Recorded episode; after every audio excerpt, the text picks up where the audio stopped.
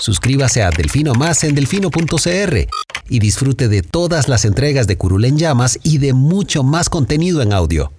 Delfino.cr El chuchinguismo político. Chuchenga, diputado, chuchenga. Si va a ser por nosotros que este país se puede ir a la mierda. Y en lugar de ponerle Instituto Nacional de las Mujeres, ponerle Instituto Nacional de las Lesbianas. No tengo dinero ni nada que dar.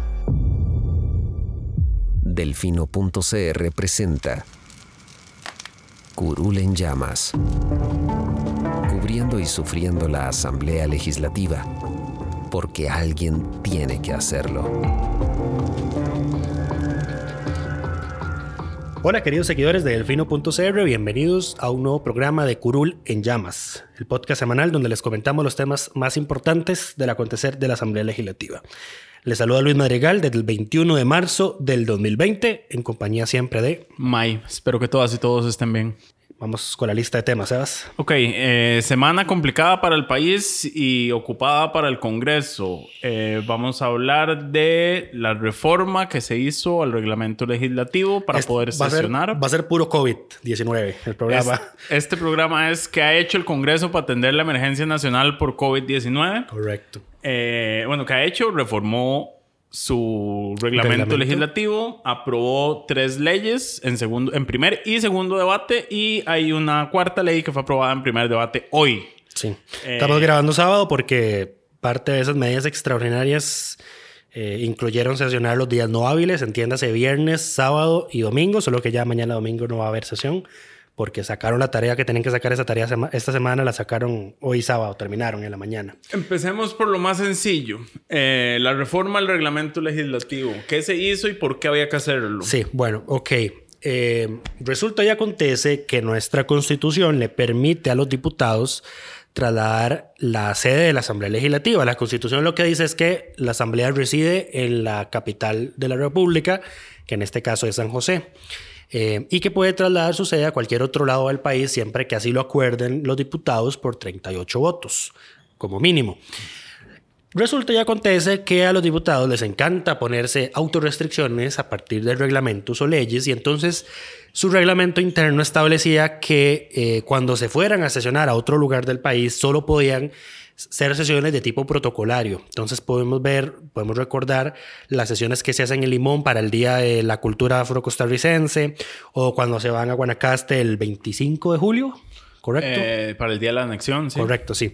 Eh, bueno, entonces no pueden, no están habilitados por su reglamento, pero sí por constitución para eh, conocer proyectos de ley cuando se trasladan a otro punto del país. En resumen, la constitución no les prohíbe hacer eso, pero ellos se lo habían autoprohibido. Sí, que, que creo que es inconstitucional porque no puedes poner limitaciones, pero bueno, eso es otro tema. otra discusión. Entonces, surge la situación de que todos sabemos de que la Asamblea tiene años operando con eh, órdenes sanitarias del Ministerio de Salud. La Asamblea no se puede cerrar eh, en, un, en un plano normal de funcionamiento, entendamos, o sea, que no haya una pandemia. O sea, la Asamblea tiene plagas de ratas, tiene mala instalación eléctrica, pero eso no le permite al Ministerio de Salud cerrarla. Todo cambia con una situación de pandemia donde hay una emergencia sanitaria internacional y ahora a nivel país. Entonces, se hacía necesario que como parte de las medidas preventivas eh, hay que curarse en salud, dice el dicho. Entonces se tuvo que reformar ese reglamento para permitirle a los diputados moverse de recinto en caso de que el plenario quedara inhabilitado si algún funcionario, si algún asesor o si algún diputado eh, saliera infectado con COVID-19. Eh, porque igual a como se están haciendo con todos los centros educativos cuando estaban abiertos, si alguno daba positivo, pues había que mandar una, una desinfección profunda, lo que habría dejado inhabilitado el, El plenario. plenario. correcto. Entonces se Recordemos, aprobó. hay, ajá. hay que señalar también que la Asamblea en este momento está operando de manera distinta por acuerdo de las fracciones y Muy del directorio distinto. legislativo. Eh, están teniendo las discusiones y negociaciones eh, por aparte. Y una vez que hay consenso sobre los proyectos que hay que votar, se llevan al plenario para que se voten con la menor cantidad posible de intervenciones. Correcto. Que la menor cantidad posible debería ser cero, pero Siempre Los, diputados siempre quieren dejar a uno que otro comentario en actas. Eh, también, eh, bueno, hoy Carlos Ricardo les recordó a todos que si quieren dar documentos para que queden en actas, lo pueden hacer de forma tal que no tengan que usar tiempo de plenario. Correcto. La idea es, básicamente, se negocia, se acuerda, Se por- llega, se vota y se van. se llega, se vota y se van, exacto. Y así va a funcionar una vez eh, La otra semana. que dejen de sesionar en el plenario si llegara a ser la situación. No, ya la otra semana, esto, esto es en dato de último, de último día, por así decirlo. Ya hoy se anunció, hoy sábado, que a partir del próximo lunes, bueno, no el próximo lunes porque se cancelaron todas las sesiones ordinarias, ahora solo se va, a, sesionar cuando ya haya un acuerdo para ir a votar algo, nada más. Y ya no se va a sesionar en el plenario, se va a sesionar en el Auditorio Nacional del Museo de los Niños. ¿Por qué? Porque es el lugar que le permite a los diputados sentarse eh, al lado del otro a la distancia mínima recomendada que es de un metro con 80 centímetros, casi dos Tener, metros. tener las distancias recomendadas por el Ministerio de Salud. Correcto, porque para nadie es un secreto que el plenario, tal y como está actualmente, pues los diputados están sentados uno a la par del otro a una distancia de 5 centímetros. Entonces eso es un atentado, un peligro para la salud pública y de ellos. Eh, y especialmente si tomamos en cuenta Que hay- la gran cantidad de diputados que tienen factores de riesgo, que no es, esto no es que estamos publicando información sensible de ellos sin su permiso, ellos mismos han, Lo han ido hecho con- saber. exacto, con Y el transcurso también, de los días. También hay condiciones evidentes. O sea, hay diputados de alta edad también. Sí. Hay diputados con fibrosis pulmonar que padecen asma, que vienen saliendo de cirugías, eh, adultos mayores, eh, o, o que cuidan a adultos mayores, que tienen chiquitos recién nacidos, todo esto. Pero bueno, entonces esa reforma del reglamento es una reforma del artículo 47, se aprobó con 42 votos a favor y 4 en contra. Se preguntarán ustedes, ¿cómo puede haber cuatro diputados que se opongan a que puedan sesionar en otro lugar si está inhabilitado el plenario? Pues bueno, el- Hay cuatro. Hay de ¿Quiénes- todo. ¿Quiénes fueron los cuatro? Los cuatro fueron doña Shirley Díaz del PUSC, don Walter Muñoz del PIN, eh, doña Nidia Céspedes del Bloque Independiente y eh, Oscar Mauricio Cascante también de la unidad. Solo, solo doña Shirley justificó su voto y ella lo que decía es que se estaba aprovechando la pandemia para hacer una reforma al reglamento que debería ser bastante discutida, bastante sopesada, porque entonces se corre el peligro de que los diputados eh, pues trasladen del lugar el plenario para, digamos, que evadir a la gente. No es el caso, o sea, la redacción que se aprobó dice que es en situaciones de calamidad pública, de emergencia nacional como las que estamos viviendo. Eh, y es, vamos a ver, es una reforma obvia, o sea, si, ocurri- si ocurriese un terremoto y el plenario quedaba destruido y esta reforma no estaba aprobada, nos quedamos sin sesión de la asamblea hasta que se reconstruya el plenario. Así de, así de estúpido, porque no hay otro término, estaba de rígido el reglamento en, este, en ese momento, para que se hagan una idea. Pues bueno, ya se aprobó y paralelamente se aprobó una moción para que eh, del 16 de marzo, 60 días naturales en adelante, se autorizara a trasladar la sede del plenario a otro lugar del país y ya se hizo, ya a partir de la otra semana, sesionen en el Auditorio Nacional del Museo de los Niños. Así que eh, no sabemos aún cuáles son las condiciones técnicas para los periodistas que vamos a tener ahí. Eh, así que si no se extrañen, si lamentablemente no podemos darles registros de votación de lo que se vote ahí, porque no sabemos si ahí les van a instalar el sistema de voto electrónico, no sabemos si va a haber cámaras, no sabemos si va a haber eh, registro en video, todavía no, sabemos nada. No sabemos cómo se va a votar, Correcto. etcétera, etcétera. Entonces, bueno, puede ser que tengamos un lapsus ahí, un interín. Sí, Eh, asumo que por lo menos tienen que haber grabaciones. El, el Auditorio Nacional está diseñado para tener cámaras presentes, entonces eso no debería ser mayor problema, pero estamos en una situación también de emergencia donde lo recomendable sería que la menor cantidad de personas posibles estén en, el lugar. sí. Eh, se tomó una medida paliativa en el plenario que es eh, sentarlos uno al frente del otro.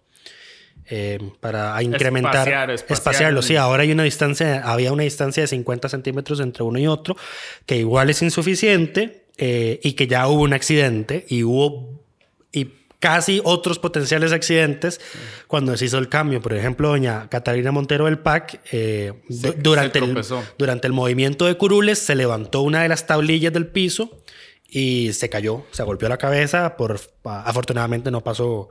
Mientras hablaba, sí, mientras el diputado Eric Rodríguez Steller estaba en una de sus diatribas, Sí. eh, pasó, Pasó pasó, la- el pasó el incidente y hubo accidente. que parar, parar Sí. eh, un receso, pedir un Y receso. Fue, fue, fue muy, fue muy preocupante porque este, nosotros estamos siguiendo la asamblea desde, desde transmisión remota para no exponernos. eh, y sonó un grito, alguien gritó y todo el mundo se puso de pie y ¿qué pasó? Y luego don Carlos Ricardo pasó a, pasó a declarar receso. Pero Ah. afortunadamente en la asamblea tenemos muchos diputados médicos, entonces doña Catalina estuvo bastante Muy bien, bien, atendida. atendida. Ahora, sí. aprovechando que decís que estamos tomando medidas de no asistir al plenario para evitar riesgos, que- queremos nada más eh, Ponerlos en actas. Recordarles a todos que tomen todas las medidas, que se queden en sus casas. eh, y señalar que nosotros estamos hoy aquí reunidos, sin embargo hemos tomado todas las medidas de precaución que hemos podido tomar, se limpió el espacio, no hemos tenido contacto físico con nosotros. Estamos en cuarentena. Y toda la semana no salimos de las casas nosotros, Sí. básicamente. Ni siquiera porque no quisiéramos, sino más que todo porque pasamos toda la semana pegados a la computadora. Ya nuestro, ya nuestro modelo de vida era una cuarentena no oficial, pero bueno. Pero bueno, nada más para, Eh. para aquellos de que, que se preocupen por Sí. nuestra salud, señalar Muchas- que hemos tomado todas, todas las medidas preventivas que Y nos ha sido posibles. También comentarles que en el escenario de que la situación país empeorara y se tomara la decisión de una cuarentena total, O que alguno de nosotros tuviera algún síntoma de gripe. sí, eh, pues ya nuestra querida producción a cargo de Felipe Fischel ya nos está dando las opciones para que podamos grabar eh, remotamente.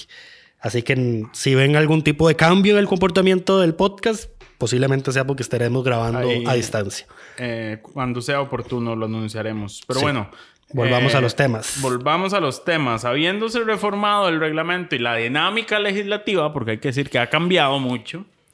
eh, las sesiones, como dijimos, son más cortas. Nada más se entra a votar lo que ya se acordó. Bueno, las, digamos que las últimas han sido cortas porque hubo una sesión de 12 horas. a, O sea, par- a par- a sea- partir de ahí fue que, que las cosas mejoraron, digamos. Sí, o sea, es- después de esta sesión de 12 horas llegó un pronunciamiento de la, del Departamento de Salud de la Asamblea diciéndole a los diputados, ustedes están incumpliendo absolutamente todas las recomendaciones del Ministerio de Salud, están sesionando hacinados, siguen permitiendo que gente externa de la Asamblea siga entrando al plenario, eh, ustedes pasan en reuniones pegados unos junto a los otros, eh, no pueden seguir así. Hay que, O sea, porque- sí, se les dijo que hay, hay que tomar medidas, se tomaron, Sí. hay que reconocer el trabajo que han hecho los diputados esta semana. Ahora, ¿qué fue, cuál fue el proyecto de esas 12 horas? Bueno, el lunes el Poder Ejecutivo presentó una ley de alivio ante la situación, eh, la emergencia nacional por COVID-19. Correcto. Básicamente, esa ley eh, establece una serie de medidas tributarias, moratorias más que que, ahorita, ahorita detallamos.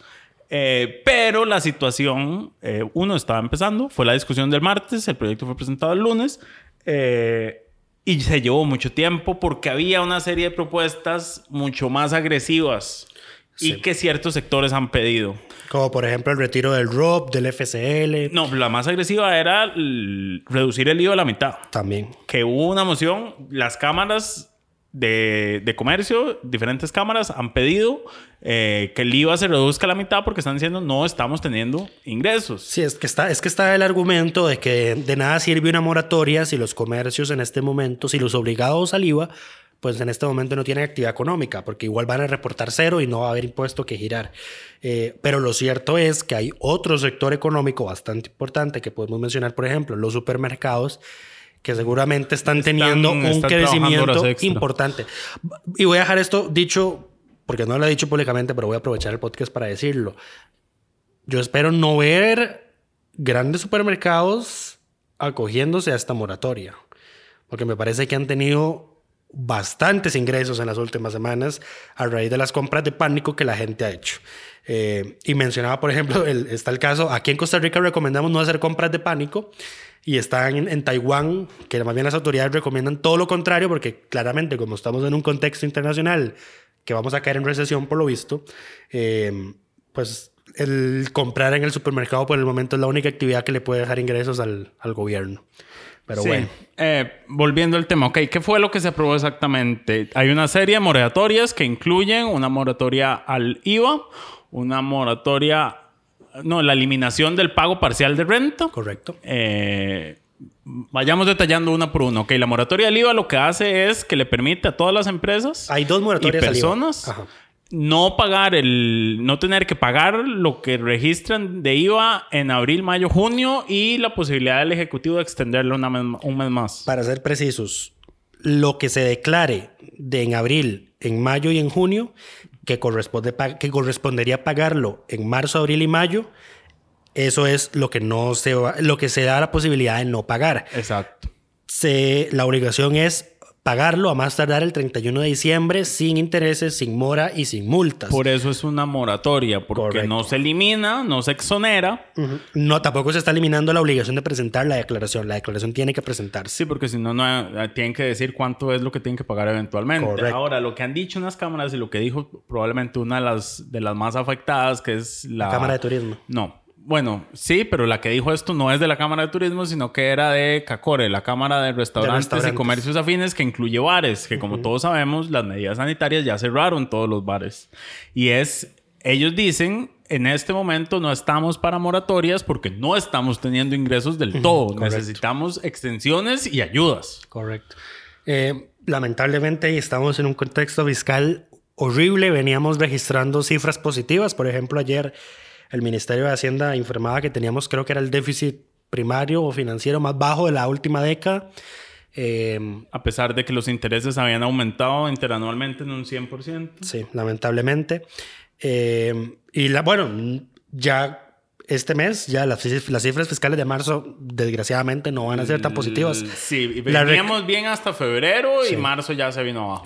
Eh, tan, ta- o sea, desde ya podemos augurar que tan mal van a ser las cifras fiscales que otro de los proyectos que luego vamos a detallar es eh, que todo lo que se iba a destinar para pago de intereses, para la ecuación de deuda, ahora es para atender esta emergencia. Lamenta bueno, eh, lamentablemente en el sentido, en- entiéndase, ¿verdad?, de que, de que surge esta situación y que hay que atenderla con la mayor responsabilidad posible.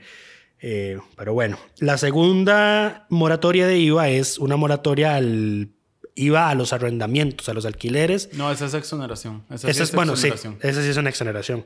A los alquileres de los arrendamientos comerciales, para optar por esa, mora- por esa exoneración, se necesita estar registrado en Hacienda, tanto la persona que alquila como el arrendatario es. Ambos. Ah, El arrendatario y el arrendante tienen que estar registrados en Hacienda, tener registrada esa actividad económica para que la exoneración que se aplique. Exonerados. Básicamente les están quitando el, el IVA a los alquileres de los centros formales, digamos, de comercio formales. Ahora, se eliminaron los pagos parciales del impuesto sobre las utilidades para esto- personas jurídicas. Esto es lo que se entiende popularmente como renta. Correcto. Y hay que señalar, los pagos parciales son una obligación que tienen tanto las personas físicas o jurídicas, a pesar de que todo el mundo los toma como algo opcional. Sí. Y paga usualmente la renta a final de año, principalmente las personas físicas que tributan. Sí. Los pagos parciales son una obligación y esa obligación se eliminó. Correcto. Entonces se eliminó para los meses de abril, mayo y junio del 2020. Y La otra moratoria es una moratoria al impuesto selectivo de consumo, que igual hay que presentar las declaraciones de marzo, abril y mayo, pero eh, los impuestos se pueden pagar a más tardar el 31 de diciembre. Y finalmente la moratoria de aranceles aduaneros. Eh, que también será para abril, mayo y junio del 2020, y aquí sí hay una excepción. No se incluyen los productos agrícolas ni los pecuarios que estén eh, señalados en el sistema arancelario centroamericano, porque si no caeríamos en una situación ahí de, de problemas de competencia entre importación y productores locales. Sí, igual esos productos tienen condiciones Correcto. distintas, o sea, con esa excepción, todo lo demás, básicamente, ¿y cómo funciona esto? Lo- para los que no conocen, lo que pasa es que las- los importadores, cuando reciben los productos en el país, tienen que nacionalizarlos. Nacionalizarlos implica pagar todos los impuestos que, que estén vinculados a eso. Cuando los importadores venden, incluyen el impuesto y recuperan esa plata. O sea, sí, los que importan pagan por adelante el impuesto de todo lo que reciben. Entonces, ese pago adelantado se está posponiendo. Por eso, entonces, el fin de este proyecto en sí es permitirle a las empresas y a las personas que se han visto afectadas por esta emergencia tener un mayor flujo de caja durante los próximos tres meses, ya dependiendo de lo, cómo evolucione la situación a nivel país, se podrá evaluar si se extienden los plazos de esta moratoria y de estas exenciones. Y bueno, lo más probable es que no solo se tengan que extender, sino que se necesiten medidas específicas para ciertos sectores. Ahí sí, sector turismo y sector restaurantes y comercio necesitará medidas especiales. Eh, cabe señalar que este proyecto que fue presentado el lunes por el Poder Ejecutivo ya es ley de la República porque ya salió publicado en la Gaceta. O sea, en cinco días completó todo su trámite legislativo, lo cual lo convierte en el proyecto más creo que ya hay, velozmente creo que aprobado en, en este. Va a estar dentro, ya creo que ya hay antecedentes de proyectos que sí, o sea, se presentan, se aprueban y se publican.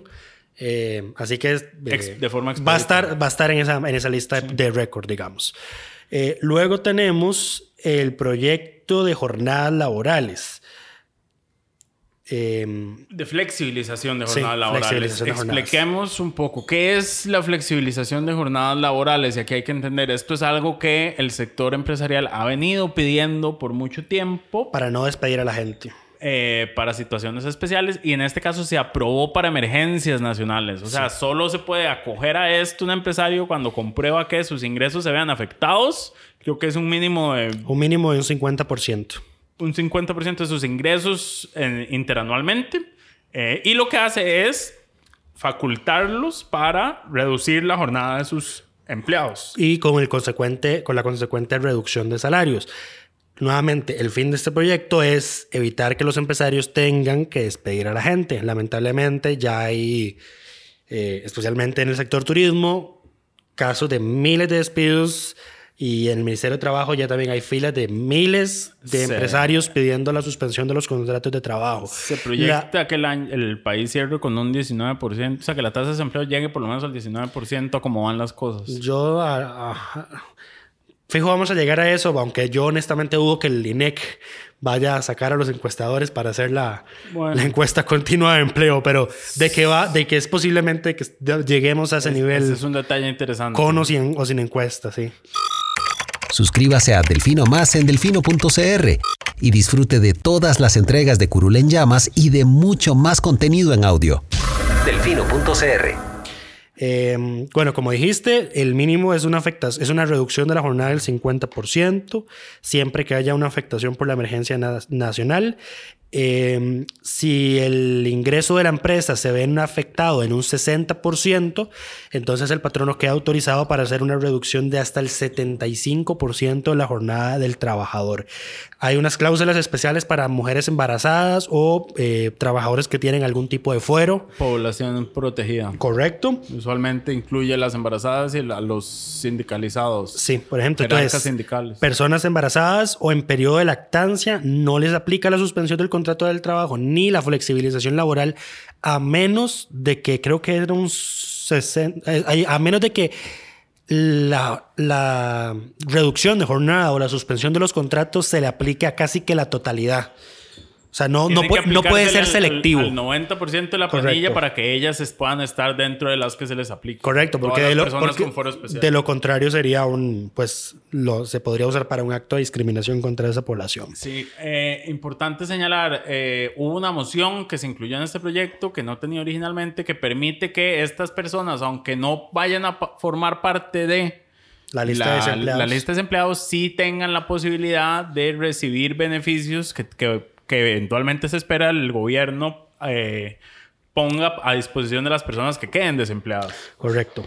Eh, y también esto se suma a una medida que tomó la Junta Directiva de la Caja, que es reducir la base mínima contributiva en un 75%. ¿Qué es la base mínima contri- contributiva? Se pueden preguntar ustedes. Es el mínimo que se paga, o sea, el salario mínimo que se puede reportar a la caja. Básicamente, si alguien gana. El salario mínimo bajo el cual se cotiza. Exacto. Si alguien gana menos de eso, lo cual ante una reducción de jornadas claramente va a pasar, eh, el patrono tenía que reportar sobre ese salario mínimo, que eran no casi, sobre el salario eran, real. eran casi 300 mil colones. Entonces, por ejemplo, ahora, eh, ahora una persona con una reducción de jornada que gane 100 mil colones puede cotizar sobre esos 100 mil.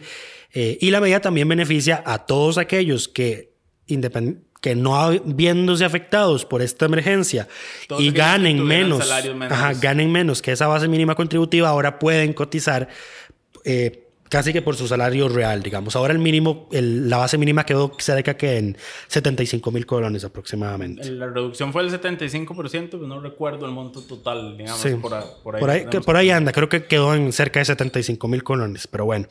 Eh, esto es en el asunto de las jornadas laborales. Hoy se aprobó ya en segundo debate, así que esperaríamos que mientras estemos hablando el presidente lo esté firmando como ley de la República y a menos de que haya un funcionario de guardia en la imprenta nacional, saldría publicado este fin de semana y si no, el lunes a primera hora en la Gaceta.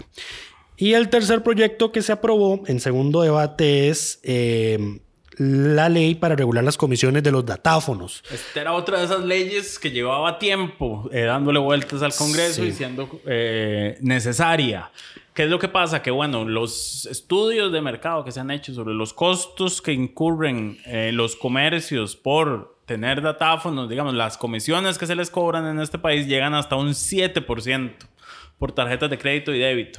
que es un monto exorbitante si consideramos, por ejemplo, que en la Unión Europea, países de la Unión Europea, se cobran menos de un punto porcentual. Menos de un punto porcentual y eh, está en 0,3 me parece para tarjetas de crédito y 0,2 para tarjetas de débito. O sea, el número incluso es menor porque con tarjetas de débito no tenés un riesgo tan alto porque es Ahí- débito, no es crédito. Pero Correcto.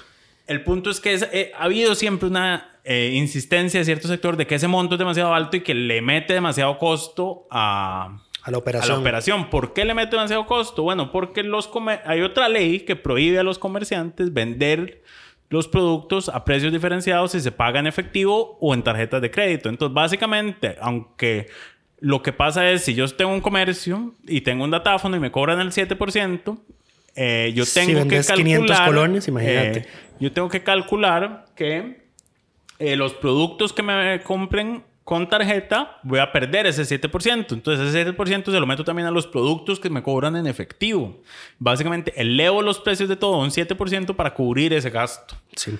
Eh, la, la idea con este proyecto es eh, reducir los costos y que los comerciantes puedan bajar los precios al reducir esta, este, este gasto Sí. que tienen. Los diputados no dejaron específica una tasa, o sea, una, una comisión máxima, sino que delegaron eso en el Banco Central, que tiene que hacer un estudio técnico pidiendo la información a todos Y- eh, los, las entidades que emitan datáfonos, que den datáfonos, eh, y a todas, las, a todas las que emitan tarjetas.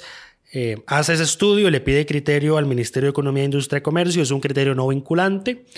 Eh, y bueno, se establecen una serie de sanciones y la gente a la que el Banco Central le pide la información da información imprecisa, falsa, errónea o si del todo no la da. Sí, esperemos que el Banco Central no haga lo mismo que hizo con tasas de interés de calcular cuál es el promedio actual de costos, porque eso no tiene sentido, sino más bien ver en otros contextos internacionales cuáles son los promedios que se utilizan y cuáles son los promedios recomendados. Sí, y ustedes dirán, es lamentable que no sea el Ministerio de Economía, tal vez a través de la COPROCOM, de la Comisión para Promover la Competencia, la que define las tasas. Esa era una de las intenciones, pero bueno, este es el acuerdo posible en las situaciones del país que Este es tenemos. el acuerdo posible, esperemos la responsabilidad del Banco Central en este caso. Algo sí muy positivo que quiero destacar es la sanción que dejaron estipulado los diputados para quienes cobren más que la comisión máxima que define el Banco Central, que tiene que además actualizarlas como mínimo una vez al año. Eh, dice, será sancionado con el pago de una multa equivalente al cobro en exceso que se haya realizado y nunca menor a 200 salarios base, que es una multa grandísima. Adicionalmente, el infractor deberá devolverle a los afiliados todas las sumas cobradas que excedan las comisiones máximas autorizadas dentro de los 10 días hábiles siguientes a la imposición de la sanción. Sí, en Credomatic se están cortando las ventas, básicamente. Qué bárbaro. Eh, Todos bueno, sabemos de qué estoy hablando. sí, don Welmer, don Welmer y don Pedro Muñoz también saben de qué estás hablando. Exacto. Eh, bueno, ya se aprobó un segundo debate. Igual esperamos. Esta no es una ley que tenga efecto inmediato. Esto hay que dejarlo claro porque se necesita el estudio eh, que tenga que hacer el Banco Central. Así que serán varios meses, pero lo importante es que salió. Era una ley que estaba pegada hace rato eh, y esperaríamos que también pronto salga la ley sobre usura.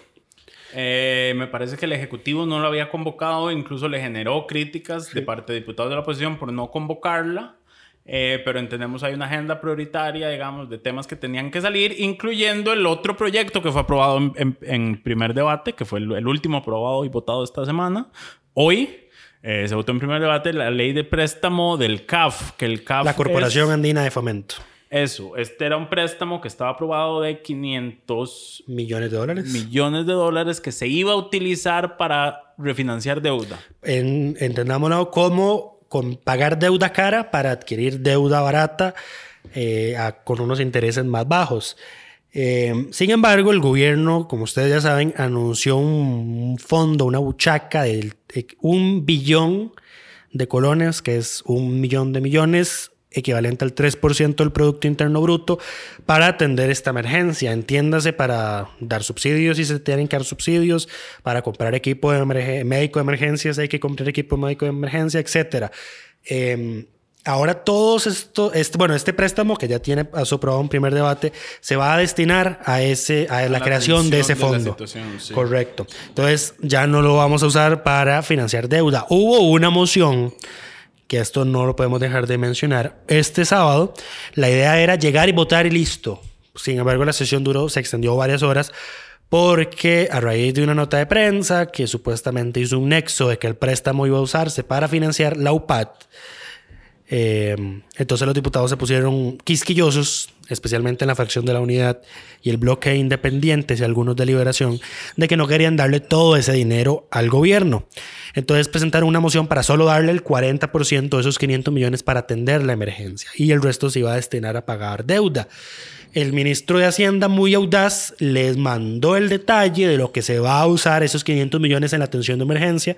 Entonces, eh, esa moción del 40% se rechazó y se aprobó una moción que define las áreas generales de esta situación de emergencia en las que se va a usar ese préstamo.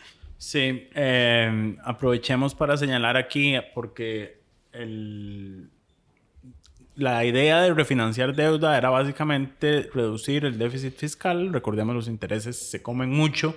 eh, del- Buena del- la mayoría, creo que la mayoría del déficit fiscal corresponde a los intereses. Sí, es en su mayoría. Al Las menos cifras de, de febrero, de febrero eran sí, así. por era el hubo un 60% crecimiento muy alto. aproximadamente. Eh, claro, el contexto de economía mundial tampoco va a permitir refinanciar tan fácilmente en este momento. O sea, las cosas han cambiado, hay otras prioridades. Y para todas aquellas personas que se están preocupando por el tema de la regla fiscal, hay que señalar que no va a haber regla fiscal. Eh, no porque el gobierno se la, se la quiera pasar por encima, sino porque la regla fiscal contiene una excepción que dice que en casos de emergencia nacional, donde se gaste el 0,3% del PIB en la atención de la emergencia, el gobierno puede... Es una cláusula de escape. Es una cláusula de escape a la regla fiscal. Y se, haga- puede, se puede aplicar únicamente por dos años consecutivos. Eh, Y luego en adelante la regla fiscal se aplica de manera escalonada. Eh, también hay que mencionar, eh, y ya se me olvidó lo que iba a mencionar. Eh, pero bueno, entonces, eh, el gobierno tiene que presentar un proyecto en que, o sea, tiene que decir en qué se van a gastar los gastos, en qué se van a hacer los eso era. gastos de más. Sí, Eh, el gobierno tiene que notificarle a la asamblea los nuevos límites de gasto. Esto tampoco significa que las instituciones ahora tienen carta verde para pasarse la, la regla fiscal por encima, porque lo que lo- la idea de las- del escape es que todas las instituciones puedan destinar recursos a la atención de la emergencia Así sin es. importar el tope de, de- de gasto capital, eh, de gasto corriente, que es lo que más se va a necesitar en este momento. Correcto. No pudiste explicarlo mejor. O- ok. pero, pero bueno, entonces por ahí, para que estemos enterados, Sí, ya, ya no, hay, no hay regla fiscal. O sea, Y- desde el momento en el que se anuncia la creación de un fondo de un billón, 3% del PIB, eso es 10 veces lo- el, el monto mínimo para la cláusula de el escape, monto ¿no? límite es 0,3% Ajá. del PIB. Entonces sí, son 10 veces. Sí. O sea, desde el momento en el que se anuncia la creación de un fondo, 10 ve- de 10 veces el monto mínimo para la cláusula de escape, ya no hay regla Y fiscal. esto también nos permite poner las cosas en perspectiva, porque digamos, ¿cuánto tiempo pasamos discutiendo sobre la aplicación de la regla fiscal? Para pero que la- de un día para otro. Para que una situación externa que no podemos controlar eh, venga a cambiarnos todo, todo el escenario. Eh, Suscríbase a Delfino Más en delfino.cr y disfrute de todas las entregas de Curul en Llamas y de mucho más contenido en audio. Delfino.cr Decía, bueno, Lucho sabe que yo escucho varios programas, eh, podcast y de radio Sí. eh, todos los días para mantenerme informado desde diferentes fuentes y perspectivas. Eh, en uno de esos que es Malas Compañías, donde participan Armando y el director de La Nación, Ignacio, el director de Teletica. Ellos toda la semana han traído un mensaje consistente que me parece muy importante rescatar y es cuando la crisis pase, porque va a pasar, y eso es algo que todos tenemos que tener claro. La crisis va a pasar. ¿Cuándo? Aún no sabemos. ¿Cuándo? Aún no sabemos, pero aquí lo que estamos, lo que está haciendo el gobierno, porque hay que reconocer la, la labor que han hecho todas, eh, toda la coordinación del, del, del, gobierno en este tema y desde la Asamblea Legislativa, es bueno. Eh, va a pasar, sí, va a haber despidos, sí, va a haber pobreza, pobreza desempleo. Sí. Eh, la situación es complicada a nivel mundial, pero va a pasar va a pasar y en ese momento tenemos que tener las mejores condiciones posibles para volver a levantarnos. Decía, decía la Organización de las Naciones Unidas, no, la Organización Internacional del Trabajo, que es uno de los órganos de las Naciones Unidas, que así como el mundo logró salir de la crisis financiera del 2008-2009, eh, digamos, entre comillas, rápidamente a partir de una coordinación internacional, que tal vez esto mucha gente no lo sepa, hubo una coordinación a nivel internacional de los gobiernos para subsanar todo el desastre que había causado esa crisis. Entonces se salió, digamos que relativamente rápido o el desastre no fue tan grave como se hubiese esperado.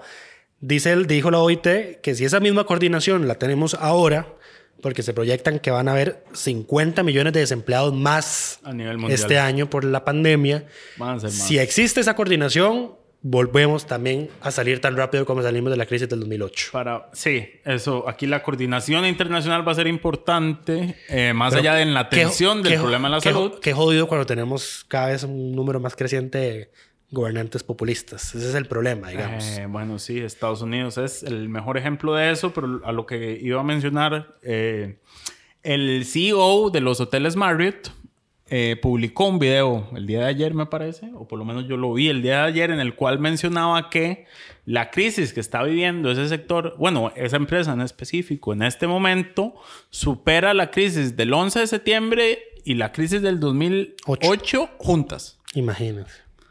O sea, él decía que en, en aquellos momentos perdieron hasta el cuarto, hasta una, una cuarta parte, el 25% de, de su ocupación y de su, de su operación en, en los lugares. Y en este momento es el en 90%. este momento es el 90% lo que están perdiendo. Eh, hay sectores que van a salir más golpeados que otros, que va a haber que rescatar. Hay personas que van a salir más golpeadas que otras, que va a haber que, que rescatar entre todos. Pero el mensaje principal, si queremos quedarnos con algo, es que siempre y cuando hagamos caso a las, a las recomendaciones de las autoridades de salud, la crisis va a pasar. Nos decía el doctor Cristian Marín en Café para Tres esta semana, eh, vamos a tener que ajustarnos a una nueva normalidad. La, la, la frase, la frase que usó fue bastante lapidaria emocionalmente hablando, digamos, para los que los hemos visto emocionalmente afectados eh, a raíz de los últimos acontecimientos. Él decía, eh, las cosas nunca más van a volver a ser como eran. Las cosas Y entonces, no van a volver a ser ah, como eran. Entonces es, es bastante chocante porque si lo vemos en perspectiva, el país se viene preparando desde hace meses para esta situación. El ministro de, de, de Salud hizo un video, creo que fue en enero, desde enero, eh, anunciando las primeras medidas país cuando el brote era, estaba en China todavía. Eh, y desde entonces ha pasado mucha agua debajo de ese puente, pero creo que el, el cambio radical que hemos visto ha sido en, las en la última semana, en las últimas dos semanas. Donde todos Entonces, empie- las sí. medidas empiezan a exponenciar. Entonces, en, este- en el momento en el que te dicen las cosas no van a volver a ser como eran antes, entonces imagínense lo que es asimilar que el mundo cambió de dos semanas, de dos semanas para otras. sí. Em, Y que, así, y que esta es la nueva realidad. También importante rescatar, desde enero venimos, viene Lucho principalmente cubriendo esta situación. Recuerdo que a principios de enero Lucho dijo, puso en Twitter, ahí está la evidencia. Dijo, no le estamos poniendo suficiente atención a lo que la Organización Mundial de la Salud está diciendo sobre esta nueva enfermedad. Primero, el, el primer correo de la OMS sobre este nuevo coronavirus, paradójicamente me llegó a la carpeta de spam. Y entonces en ese momento uno podía bromear como, ah, es porque es un virus. Entonces te llegó a la carpeta de spam. Y ahora uno ve todo lo que ha pasado en el mundo y a nivel país desde ese, desde ese correo. Y pucha, qué, qué fuerte. Sí, Pero bueno, pero bueno, hay que hacer caso em, y vamos a salir todos de esto. Todos vamos a salir de esta. Eh, esta semana queremos reconocer el trabajo de todas y todos los diputados de la Asamblea Legislativa que, eh, Al bien fin- decía... Al final nos recriminamos. Dijimos que íbamos a recriminar fuera de micrófonos y no lo hicimos. No son momentos de recriminar, como dijo Ana Karine eh, hoy en el plenario. El mismo José María Villalta en algún momento esta semana dijo, no es momento de control político, es momento de ver cómo entre todos hacemos frente a la- esta situación y a lo que se viene. Eh, nuestro reconocimiento especial a don Carlos Ricardo Benavides, presidente del Congreso, que le ha tocado un tiempo sumamente complejo. Le toca estar al frente del primer poder de la República cuando probablemente más estamos necesitando de ellos. Eh, por eso nuestro reconocimiento a todos los, a todas y todos los diputados, pero a Carlos Ricardo como presidente del Congreso, eh, pero también es extensivo a todas y todos, menos a don Eric Rodríguez Steller, quien sigue siendo un payaso eh, y hablando paja Y oponiéndose a todo. y oponiéndose a todas las votaciones, a básicamente todas las votaciones que, que se hacen. Sí, lamentable. Eh, ya, ya habrá tiempo de... Ya habrá y tiempo como- de hablar en detalle. a- a- había un Twitter de un tweet de una persona en España que decía que esta, esta situación sacaba la mejor y la peor cara de todo mundo y que entonces ya en, que tengamos memoria en el futuro y veamos quiénes eh, antepusieron el bienestar colectivo antes que sus intereses politiqueros. Están bien identificados, como dijo don Guillermo, los tengo identificados. Ahí tengo una libretita de lo que ha hecho cada uno, lo que ha dicho cada uno. Eh, y, ya en su momento Ya en sacaremos su esa momento listita. hablaremos de lo que hay que hablar, pero a los otros 56 nuestro agradecimiento y reconocimiento. Mm, no, voy a no cerremos sin hablar antes de un tema eh, que puede ser un toque delicado, que es el asunto de la suspensión de derechos y garantías.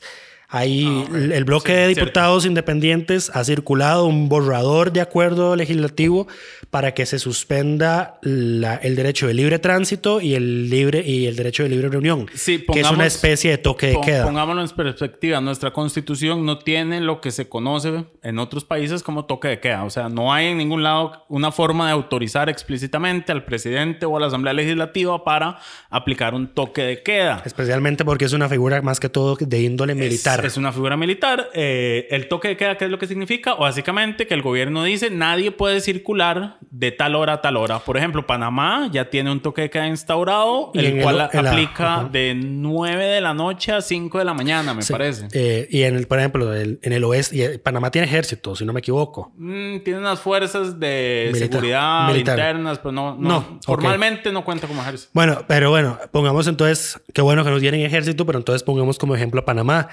Eh, en el lado oeste de Panamá, que entiéndase que es el, el sector que colinda con Costa Rica, el toque de queda ha sido absolutamente irrespetado.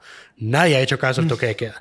Entonces, el propio ministro de, seguridad. seguridad. decía, No es- primero, no tenemos una figura como toque de queda acá, y segundo, Pregunto, ¿qué hago yo con toda la gente que respeta el toque de quedo? ¿A dónde la meto? Si la meto toda junta, corre el riesgo de que todos. todos se enfermen. No, no. y Eh, además no hay lugar donde meterlos. No hay quien controle. El problema, con, el problema con cualquier medida coercitiva es que solo la puedes implementar si tenés una forma de garantizar que el que no la cumple eh, va a ser reprimido. Correcto. El país no cuenta con una fuerza de policial suficiente para aplicar un toque que queda a nivel nacional. Yo por eso más bien propongo, y espero que alguien me haga caso, de que lo que hay que hacer es subir las sanciones por irrespetar las órdenes sanitarias y los elementos sanitarios en tiempos de epidemias o pandemias. Hay alguien me dijo facho por proponer eso, pero es que es la, o sea, si no, si no tenemos la posibilidad de poner un- de implantar un toque de queda, Sí, la, la hay que multa- endurecer, multa- hay que endurecer esas sanciones por lo menos, o sea, que el agravante sea durante tiempos de epidemias o pandemias. un agravante podría Es que ser. ahorita tenemos, vea. pasarle, pasarle la sugerencia a los diputados. Ahorita tenemos, vea, siete personas detenidas por incumplimiento de órdenes sanitarias o violación de sellos y la pena es de uno a tres años de cárcel y nadie va a la cárcel por una pena de tres años. Sí.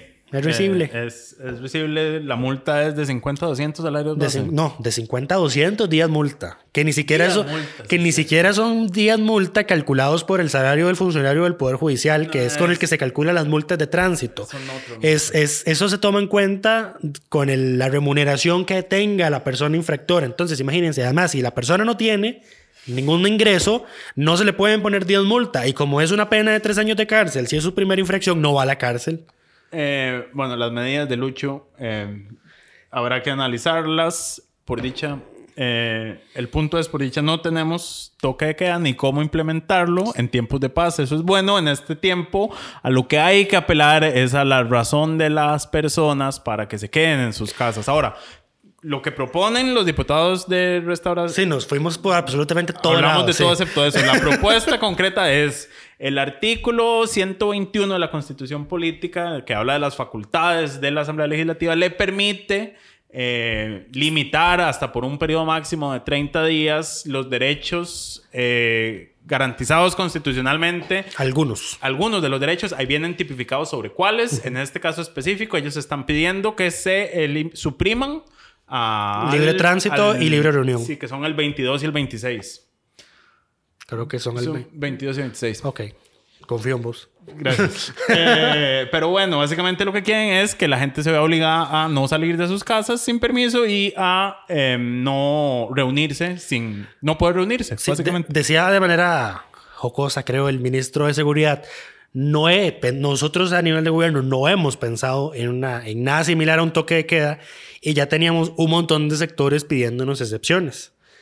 Teníamos a los periodistas, teníamos a los trabajadores del Poder Judicial, Sí. o sea, ya, y, Y aquí- y- y ellos mismos en el borrador de, de, de- de de acuerdo que anda circulando, es- hay como 10 Hay- excepciones. Hay 10 excepciones que incluye aquellos funcionarios públicos necesarios, etcétera, etcétera. Pero además, esto es importante señalar, este proyecto, o eso es, este es una- un proyecto de acuerdo legislativo, porque lo que hace la Asamblea es acordar que se suspendan esas, esos derechos. No lo pueden hacer como lo están haciendo porque el Poder Ejecutivo tiene que solicitarlo.